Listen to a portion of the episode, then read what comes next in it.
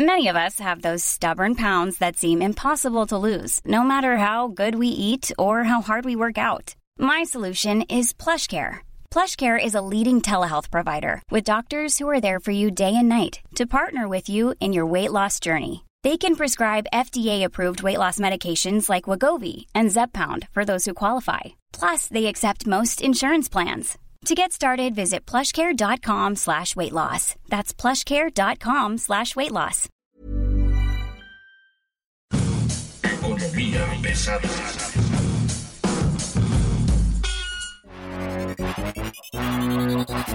¿Cómo están ustedes? Bienvenidos, buen día. Está usted llegando a los 100 días de Joe Biden y esto es Economía Pesada.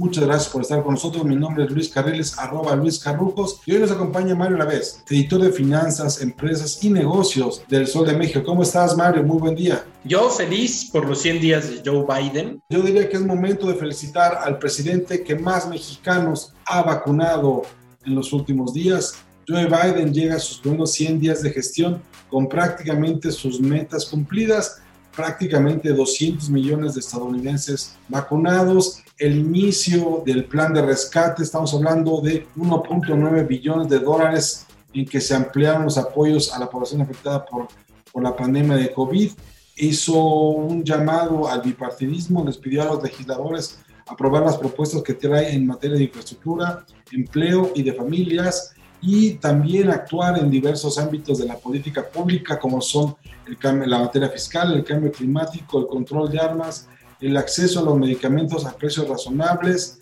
la equidad racial, la reforma policial la migración. 100 días, 100 días han sido suficientes para poner, digamos, de regreso a un país que estaba literalmente, no sé si postrado, pero por lo menos arrinconado, ¿no? Con el anterior gobierno. 100 días han sido de logros muy importantes. ¿Cuál sería tu impresión? Mira, me parece que Joe Biden llegó a hacer en 100 días lo que Trump no pudo hacer en cuatro años, y no solo Trump. O sea, hablamos yo creo que de más de la mitad de los presidentes latinoamericanos. Reactivó la economía en medio de una pandemia, sí, con deuda, pero 1.9 billones de dólares es casi dos veces el tamaño de la economía mexicana en apoyos. Literalmente dos Méxicos, ¿no? Exactamente. El presidente Biden se planteó una agenda muy sensata. ¿Qué tengo que hacer para que la gente esté bien y para que la economía esté bien? ¿Qué tengo que hacer para que la gente esté bien? Vacunarlos. ¿Qué tengo que hacer para que la economía esté bien? Inyectar recursos. Déjame contarte una anécdota que viví esta semana. Estuve haciendo una cobertura en Cancún, el Consejo Mundial de Viajes y Turismo, y además de 600 personas que asistieron a la conferencia, que es la primera conferencia mundial que se hace después de la pandemia,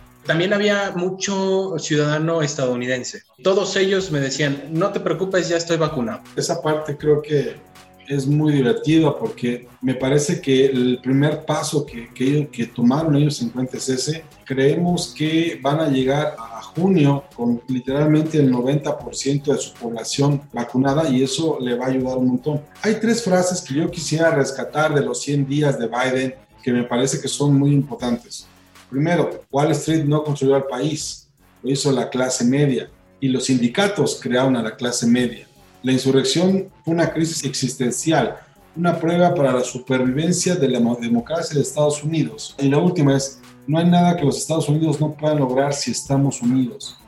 Tres mensajes que, que contrastan mucho con el discurso o con la narrativa que se estuvo siguiendo justo en la administración anterior con, con, con Donald Trump, donde America First, ¿no? Donde hacer América más grande de nuevo y donde literalmente se buscaba recuperar un pasado glorioso que, bueno, hoy, hoy queda claro, no existe. Creo que los 100 días de Biden están dejando muy buenos resultados y, y, un dejo de envidia a un montón de economías que están buscando alguna solución en el corto y mediano plazo. Y bueno, ahí está el ejemplo. Bueno, déjame darte números, Luis Carriles, porque nosotros podríamos estar muy felices de que la economía de Estados Unidos se recupere, pero el primer trimestre de este año es responsabilidad ya de Joe Biden, que en los primeros, en cuestión de 10 días, aprobó este, este estímulo económico de 1.9 billones de dólares. Este estímulo económico se tradujo en un crecimiento de 0.4% eh, anual en el primer trimestre del año de la economía de Estados Unidos Eh, lo cual sí, si bien eh, podría no parecer mucho, tendríamos que considerar que Estados Unidos venía de tres trimestres consecutivos de contracción económica. Por otra parte, la agenda de, Biden es eh, progresista. Esta sí es progresista, no como la, la que venden en otros países. México. Un tipo de progresismo, digamos, ¿no? Sí, y esto se va a traducir, según los analistas, en que para el final del segundo trimestre de este año, la economía de Estados Unidos va a estar al nivel anterior a la pandemia. De ese tamaño es la ambición de la recuperación de Joe Biden. Si a eso le sumamos la agenda de París, le sumamos este, eh, eh, el control de armas, le sumamos la vacunación universal. Allá en Estados Unidos están vacunando a más de 3 millones de personas al día y no hay restricciones de edad, ni de género, ni de profesión, de absolutamente nada. La población de Estados Unidos está compuesta por más o menos 250 millones de personas. Entonces estamos hablando que para mediados de este año ya todos van a tener por lo menos una dosis de la vacuna. Lo que hoy sabemos es de que hay una petición, de hecho, del gobierno de Estados Unidos para que todo aquel estadounidense mayor a 16 años este, pase a vacunarse. Eso por un lado y por el otro, bueno, tenemos el, turismo médico que comienza ya a llegar cada vez con una mayor frecuencia y una mayor fortaleza a Texas, que es donde está abierto para, para este tipo de cosas, ¿no? Falta ver si, como se pretende, este, abren la frontera hacia junio, junio, julio, y entonces, bueno, pues, ahí sí vamos a ver literalmente por lo menos a Tamaulipas, Nuevo León, Coahuila y Chihuahua haciendo caravanas, ¿no? Largas caravanas hacia Texas, ¿no? Por el tema de vacunación, sí, pero yo quisiera hacer un comparativo. Apenas el subsecretario de Hacienda, Gabriel Llorio, dio una conferencia de prensa en la que dijo que mientras en... bueno, hagamos un comparativo. En Estados Unidos hay una apertura acelerada. JP Morgan, el banco más grande de Estados Unidos, ya dijo que va a retomar sus actividades presenciales de forma paulatina, sí, va, va, a tener a sus empleados al 50% de la capacidad de sus edificios, pero ya a retomar actividades presenciales. En México, el subsecretario Llorio dijo que todos los sectores económicos del país van a estar abiertos hasta septiembre. Y otra cosa, incluso el propio gobierno federal envió a la Comisión Nacional de Mejora Regulatoria su propuesta de que empiece la, la reapertura escalonada de las oficinas de, de gobierno partir del 3 de mayo, ¿no? Entonces, poco a poco esto. Ahora, aquí hay un tema que es muy importante no dejar de lado, ahorita que mencionabas al subsecretario Llorio. Ya se dan a conocer los, primeros eh, elementos del balance primario de, de, México. Digamos, los primeros números del primer trimestre de 2021 y lo que nos dice es que tenemos, pues, no una recesión, pero sí tenemos un crecimiento de 0.2% del PIB hay una caída en los ingresos del IEPS que se recaba por la venta de gasolina, aunque hay una compensación importante porque hay un mucho mejor precio del petróleo. De nuevo, Pemex salvando las, las finanzas públicas, hay una caída, los impuestos, digamos, se mantienen más o menos en nivel y la deuda neta es equivalente al 49% del PIB. Mejora en relación a diciembre cuando estamos en el 52%. En el caso del IEPS a gasolinas, tenemos de que hay un desplome del 22.4%. Es muy grande esto. Significa que la gente, a pesar de que está abierta ya más la economía, a pesar de que la gente está registrando ya nuevos procesos de regreso al trabajo, al negocio, lo que sea, está consumiendo menos combustible. Y eso es muy importante tenerlo en cuenta. El tema es que aquí volvemos a la discusión del huevo y la gallina. Reactivar la economía significa sacrificar algunas cosas. Yo creo que desde el punto de vista fiscal, eh, mantener la gasolina con estímulos fiscales tan bajos va a provocar que el consumo se mantenga lento. Y el consumo representa dos terceras partes de la economía. Entonces, si dejas de recaudar un poco de IEPS haciendo estímulos fiscales para que la gasolina sea más barata, podrías generar un efecto dominó que te haga recuperarlo a través de ISR e IVA pero el propósito es rescatar a Pemex y demostrar que los malos son los demás manteniendo artificialmente el gobierno, el precio de la gasolina alto. No, no quiero pensar que prefieren eh, afectar al sector privado, sobre todo si sumamos A más B, que A sería no ponerle un estímulo fiscal alto a la gasolina y B, aprobar una reforma que le va a regresar todo el control a Pemex en la venta de primera mano de gasolinas, que quiere decir esto, que Pemex va a ser el único que le va a vender gasolina a los privados, pues no sé, o sea, pareciera una política de Estado dura en la que pues vemos tintes pues, del otro Benito que admira el presidente López Obrador, ¿no? Déjame entender esto. Hay un problema de finanzas públicas que se comienza ya a generar y del que ya, fue, ya había sido advertido la 4T. El IEPS de combustibles de este año, bueno, de este primer trimestre de 2021, es de 113.587 millones de pesos. Son prácticamente 18 mil millones de pesos menos de lo que se obtuvo el año pasado en el mismo periodo cuando fueron 131.510 millones de pesos. El asunto es que yo no estaría tan seguro que tiene que ver con los incentivos a los combustibles. Pienso que tiene que ver más que nada con una caída importante en el consumo de combustibles porque el año pasado hay que recordar que ya había empezado para estas fechas el encierro derivado de la pandemia. Híjole, no sé, o sea... Eh, eh cobrando, pasado se, se, está cobrando el impuesto de IEPS completo, por un lado, y por el otro lado teníamos una caída en el consumo de los, del energético y un precio muy barato. Hoy tenemos una caída en el IEPS, un precio del petróleo alto, un precio de los combustibles altos el, panorama se está complicando para las finanzas públicas. Yo quisiera hacer precisiones aquí porque vamos a, explicar qué sector es el primer trimestre, qué, qué periodo es el primer trimestre. El primer trimestre es del 1 de enero al 31 de marzo. La Jornada Nacional de Sana Distancia empezó el 23 de marzo. Me estás hablando de siete días.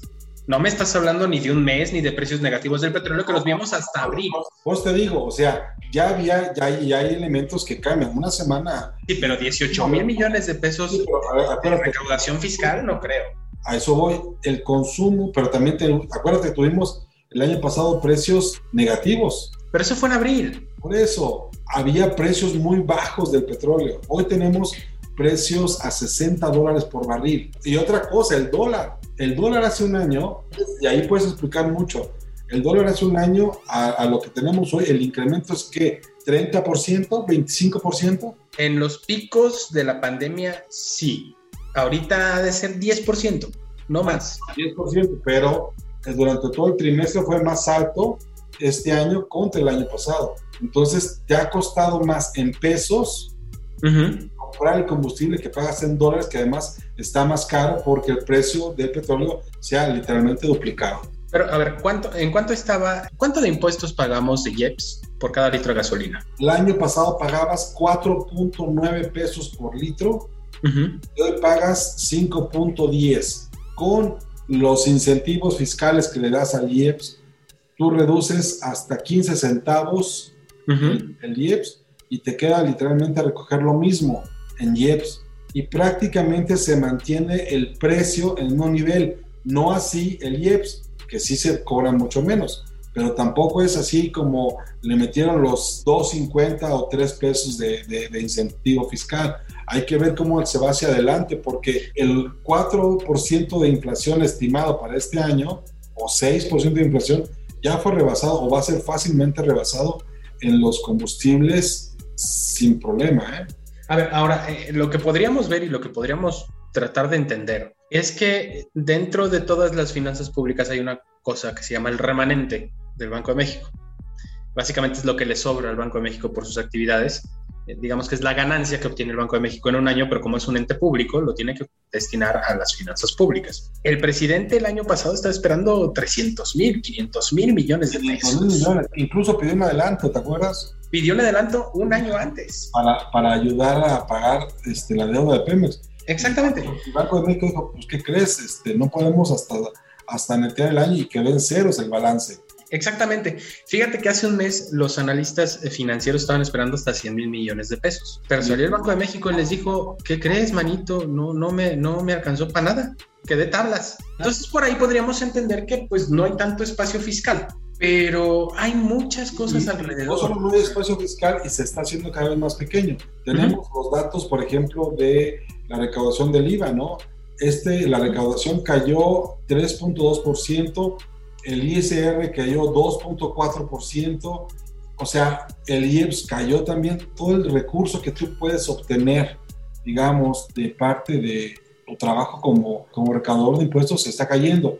Pero a mí lo que me sorprende, y y lo comentábamos un poco, es que, por ejemplo, bancos como Citibanamex anuncian un incremento en sus ganancias, utilidades, del 60% en México. ¿Cómo es eso? Mira, el tema con, con, los bancos, con los grandes bancos, es que pues un banco nunca pierde. Un banco nunca pierde. Empiezan a recuperar la actividad económica, la gente empieza a recuperar su empleo y empiezan a ponerse al corriente. Lo que tiene el mexicano es que es muy buen pagador, contrario a lo que se podría pensar.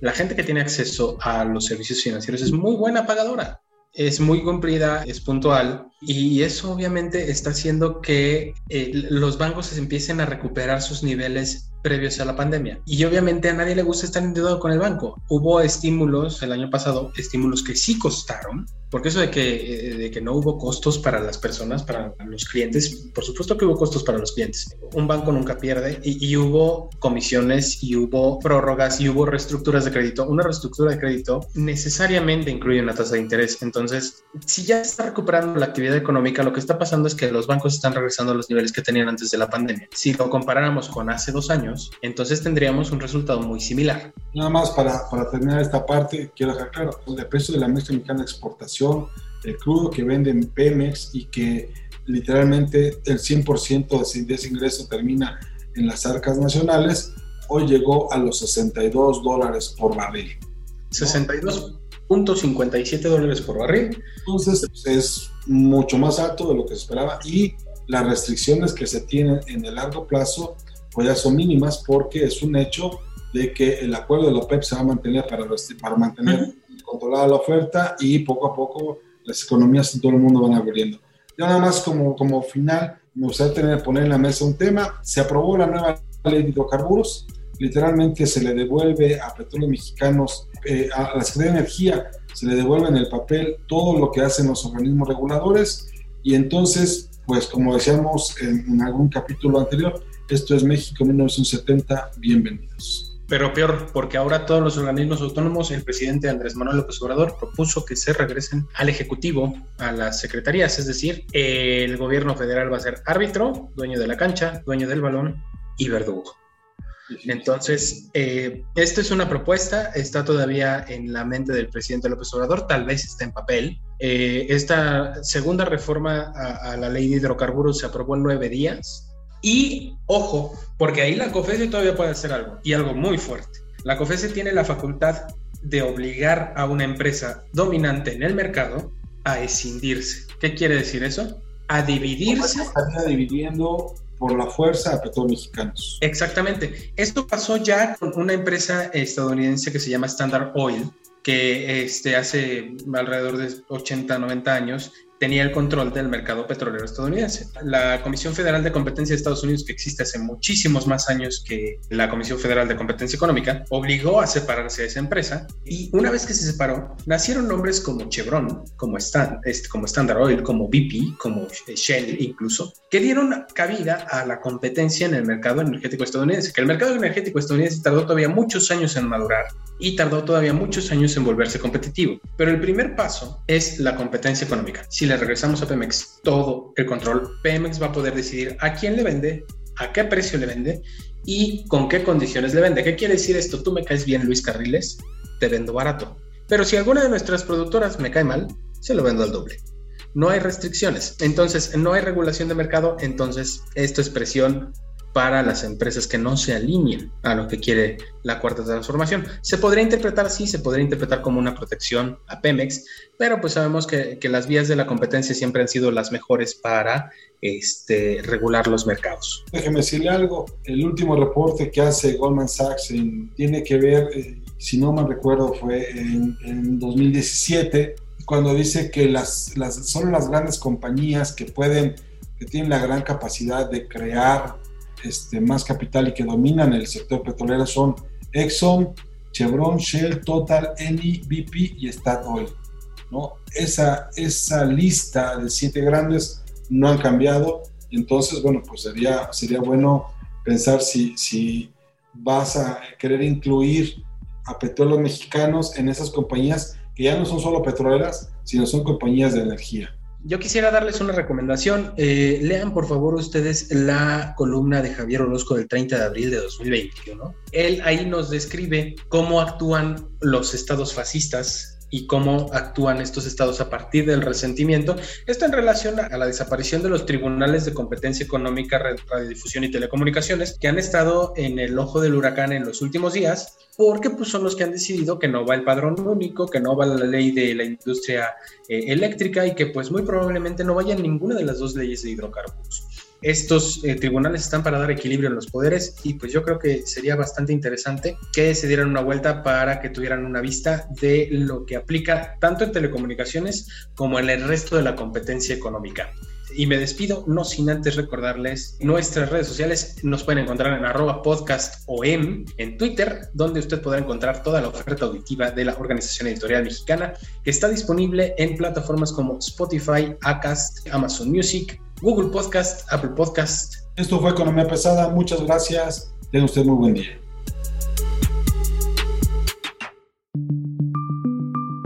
Esta es una producción de la Organización Editorial Mexicana.